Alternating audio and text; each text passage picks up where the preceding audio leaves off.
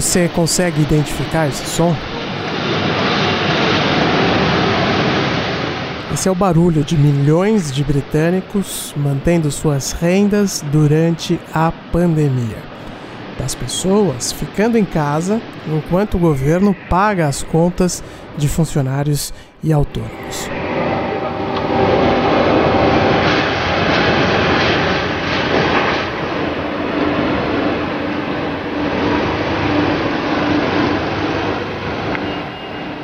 Ok, a objetividade jornalística foi rompida nessa introdução, né? E ela também me obriga a explicar que, na verdade, esses sons vêm das impressoras de dinheiro do Banco da Inglaterra. A fábrica de cédulas de libras esterlinas, que fica em Essex, tem trabalhado muito nos últimos anos. O Reino Unido adotou o dinheiro de plástico, né, as notas de polímero, como chegou a existir no Brasil num passado não muito distante. E aí foi necessária essa troca né, de todas as cédulas de 5, 10 e 20 libras. Mas na verdade não é isso que eu pretendo falar nesse episódio, não. A impressão de dinheiro que eu estou me referindo, na verdade, não tem um som específico. O barulho gerado pelo dinheiro novo a que me refiro talvez se assemelhe mais a algo desse tipo.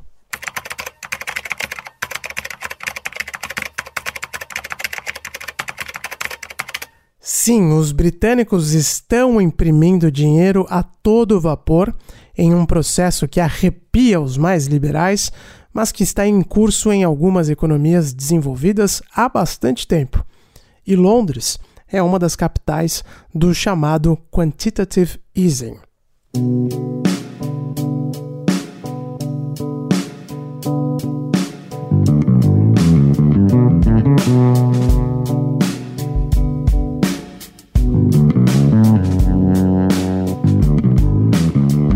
Sou Ulisses Neto e esse é o podcast Londres Real, um programa semanal gravado direto da capital britânica. O assunto deste episódio é um pecado capital. We have never in peacetime faced an economic fight like this one. This national effort will be underpinned by government interventions in the economy on a scale unimaginable only a few weeks ago.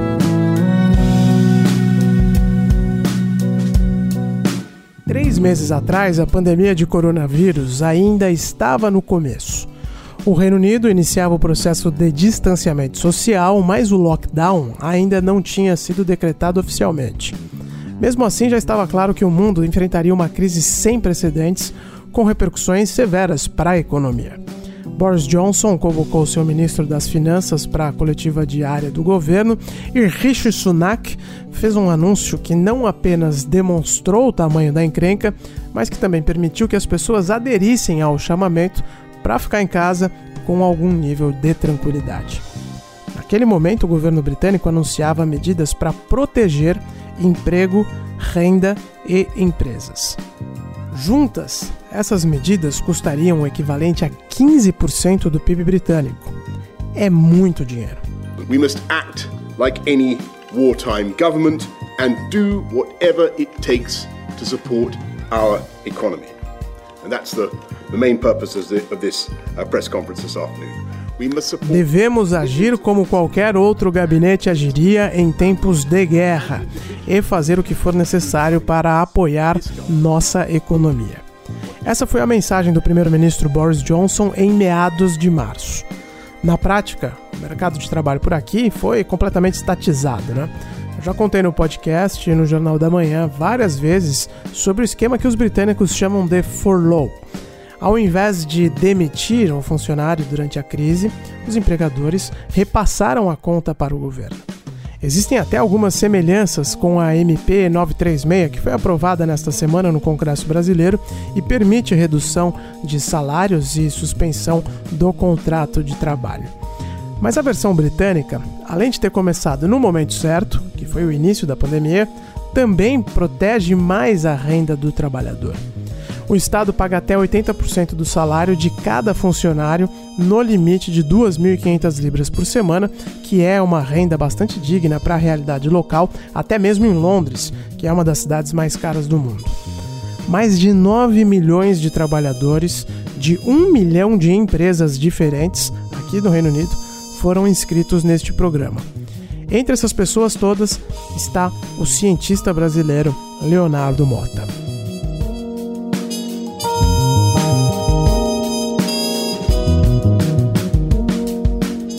Eu sou pesquisador, cara. A primeira vez que eu vim para Inglaterra foi com Ciências Sem Fronteiras, aí fiz alguns contatos, networking. Queria voltar pela questão de o ambiente aqui ser muito mais propício para a ciência, né?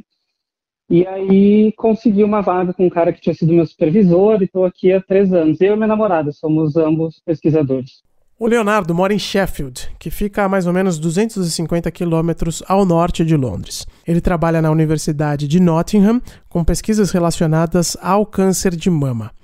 Logo no início da pandemia, o Leonardo sentiu que o trabalho dele seria bastante afetado. Não sei se tu entende como é que funciona a ciência, mas quem paga o meu salário não é a universidade é uma ONG chamada Breast Cancer Now. Então, o meu orientador pediu financiamento, ganhou, a, a ONG essa passa o dinheiro para a universidade, a universidade me emprega como funcionário deles enquanto o financiamento estiver entrando. E a ONG pediu que quem pudesse fosse colocado em furlough por uma questão de aliviar as finanças deles. Então, o meu caso teve uma certa prioridade, a universidade entendeu que tudo bem e foi assim, aí o, o meu chefe sempre foi muito compreensivo com a parte pessoal, né? Ah, faz o que é melhor para você. O meu contrato acaba em 31 de julho. O tempo que eu ficar em furlough, eles estendem o meu contrato no final, né? 80%. O que eles economizam agora, eles me dão como extensão de contrato no final. E aí eu falei, pô, para mim é óbvio que é melhor, porque em casa eu não estou gerando dado como eu estaria no laboratório, então, meu, meu projeto não vai ficar tão completo, né? E eu, pessoalmente, tenho a garantia de estar empregado por mais um período, um mês ou dois. Então é óbvio, né, que neste esquema as pessoas se sentem muito mais seguras e tranquilas para ficar em casa. Na maioria, os britânicos respeitaram a quarentena e os resultados apareceram com os números de casos e mortes de Covid-19 despencando nas últimas semanas. Mas o ponto aqui é que havia uma segurança financeira para fazer as pessoas ficarem em casa, dando o alívio necessário para o sistema de saúde se organizar. E se organizou mesmo, porque o NHS, que é o SUS britânico, não ficou saturado e os hospitais de campanha foram mais uma espécie de seguro mesmo, porque eles não chegaram a ser utilizados em sua capacidade plena nem mesmo aqui em Londres, que foi o epicentro da doença em território britânico. Mas, de novo, existe uma rede de proteção social em prática que permitiu ao morador médio dessa ilha entender a importância de não sair à rua. E mais, pelas regras do esquema do governo, os funcionários que estão em furlough não podem trabalhar de jeito nenhum. Tem que ficar em casa mesmo, sentado, esperando. Meu chefe dessa pessoa da administração veio assim palavras bem fortes no sentido pelo amor de Deus não trabalha não responde e-mail.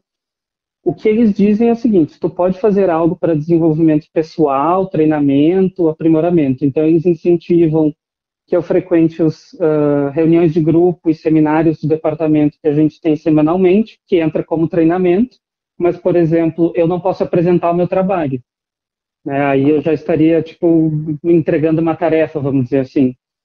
Mas eu posso, eu participo semanalmente até para manter o contato com as pessoas, atividades sociais. O pessoal às vezes faz happy hour, quiz, algum joguinho, né? Sexta-feira no fim do dia. Eu continuo interagindo com as pessoas normalmente. O meu chefe me liga uma vez por semana, ele tem uma preocupação assim, ah, para tu não se sentir isolado, sozinho, se quiser conversar qualquer coisa.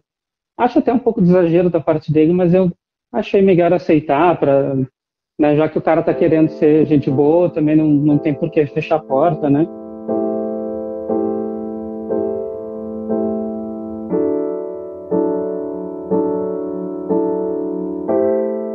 Da quarentena, eu estava no time da gripezinha, sabe? Mas eu lembro que uma ou duas semanas antes da quarentena eu tinha um show, ingresso comprado, e minha namorada com medo e a gente quebrou o pau, porque eu falei, porra, não vamos fazer mais nada por causa disso agora. E fui, cheguei lá, mó climão, voltei, enfim. Então eu tava nesses que achava que era bobagem. Aí depois a coisa ficou séria, depois, bom, não é por mim, é pelos outros, eu sou relativamente jovem, saudável, então, mas é uma questão de contaminação, então aceitei numa boa, mas eu Eu ainda fui no trabalho um dia depois, porque tinha um experimento para concluir, então, assim, eu não me assustei. E quando começou a quarentena, hum, eu gosto de trabalhar de casa, não tenho tanta dificuldade, assim, com, né, com um pouquinho de disciplina e trabalhar no computador. Eu gosto de ter a liberdade de tirar um cochilo no meio da tarde porque estou cansado e ficar até um pouco mais depois, brincar com o cachorro, enfim.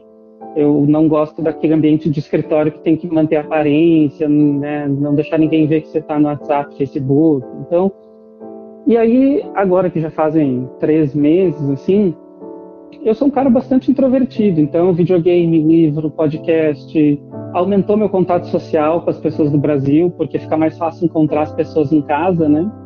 Por esse lado até foi bom, mas rola um pouco de tédio, assim, né? De já tô meio de saco cheio, a gente só sai uma vez por semana para ir no mercado, às vezes eu dou uma volta na quadra com o cachorro.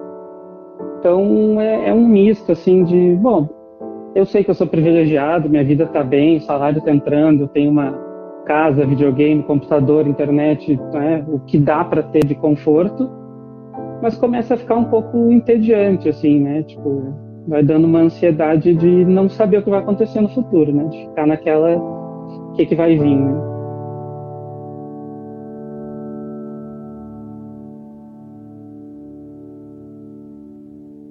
O que está por vir é a pergunta que todos estão se fazendo. Essa semana o comércio reabriu na Inglaterra. Algumas lojas mais famosas chegaram até a registrar filas de gente desesperada para gastar. O comércio pela internet é muito forte por aqui, mas ainda existe um grupo relevante de consumidores que gastam presencialmente. Foi um novo ânimo para uma população que está entediada, como o próprio Leonardo, mas também ansiosa com o futuro. Porque, como todos sabem, não existe almoço de graça. A estimativa oficial é de que o Furlough Scheme vai custar cerca de 80 bilhões de libras para os cofres públicos britânicos, o equivalente a mais de 530 bilhões de reais no câmbio de hoje. E aqui a gente entra no ponto crucial dessa história toda. Como os britânicos vão pagar essa conta? Porque, além dos empregados, o governador conservador de Boris Johnson também disparou diversos tiros de canhão para proteger a economia local. Liberou empréstimos sem custo para empresas, também pagou salários para autônomos e promete injetar mais verbas públicas em obras de infraestrutura para fazer a economia rodar. Tudo isso ao mesmo tempo em que o PIB do país encolheu incríveis 25% somente entre fevereiro e abril.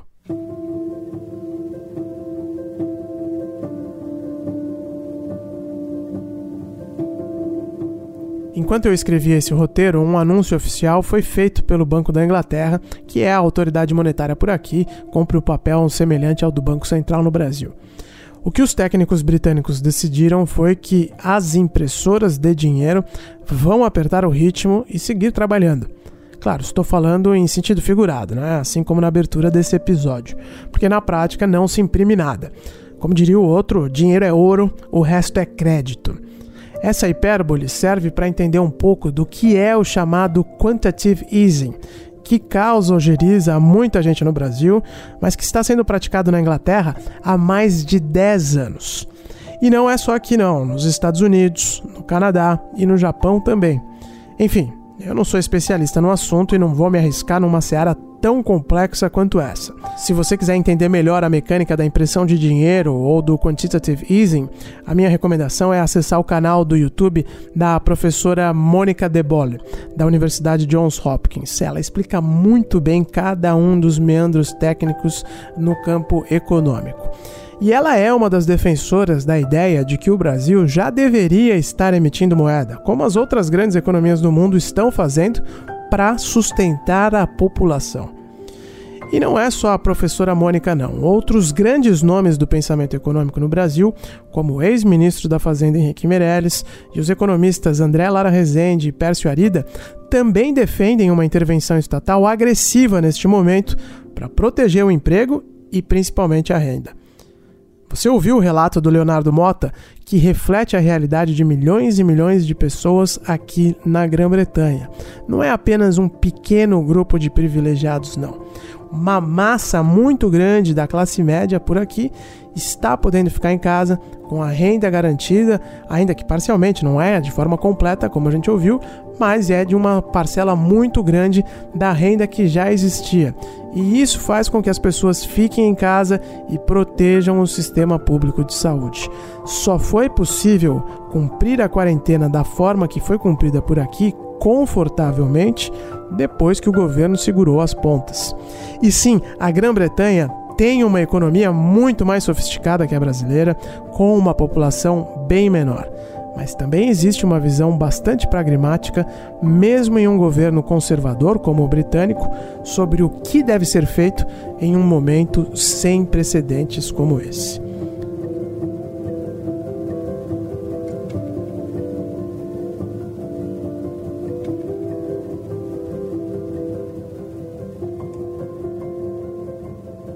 O anúncio feito pelo Banco da Inglaterra nesta semana foi de que mais 100 bilhões de libras serão criadas na canetada mesmo para ampliar o socorro à economia. De 2009 para cá, o governo britânico criou quase 750 bilhões de libras, ou cerca de 5 trilhões de reais, dinheiro que não existia. Isso dá quase metade do nosso PIB, né, do PIB brasileiro somente em dinheiro criado na canetada para segurar o país dos momentos de crise nos últimos 10 anos. Somente levando isso em consideração é possível entender por que o Leonardo pode ficar em casa jogando videogame e ainda assim ser uma ferramenta indispensável para combater o coronavírus e reativar a economia agora que o pico de contaminações passou. Inclusive, o próprio Banco da Inglaterra indica que os dados dos últimos meses, né, ou das últimas semanas, melhor dizendo, já estão demonstrando um processo de retomada da economia. Né? Os indicadores já não são mais tão negativos quanto foram em abril, mês em que tudo ficou fechado por aqui. E o Leonardo não é um caso isolado. Ele é uma ação de governo. A vida aqui em Londres ainda está muito longe de voltar a alguma normalidade.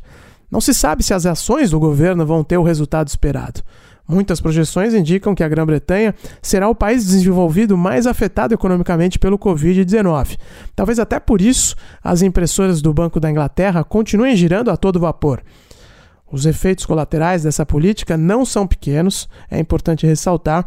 Existem impactos nos mais diversos segmentos da economia e, em muitos casos, essa prática né, de imprimir dinheiro ajuda a concentrar renda porque eleva muito os preços de títulos da dívida e de imóveis, que naturalmente já estão nas mãos das pessoas que têm mais recursos.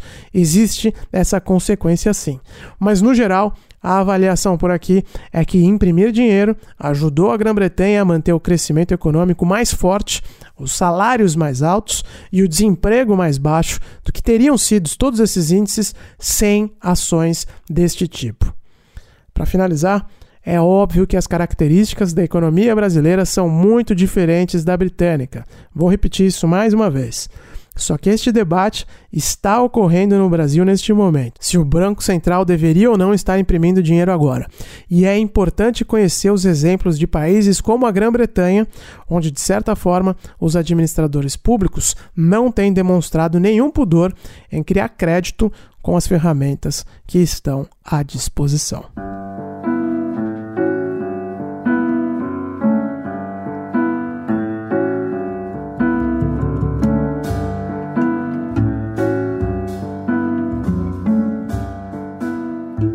O Londres Real é um podcast semanal da Jovem Pan. Na próxima sexta-feira, eu, Ulisses Neto, volto com outro assunto. Se você quiser saber algo específico da vida aqui na ilha da Dona Elizabeth Regina II, é só me mandar uma mensagem.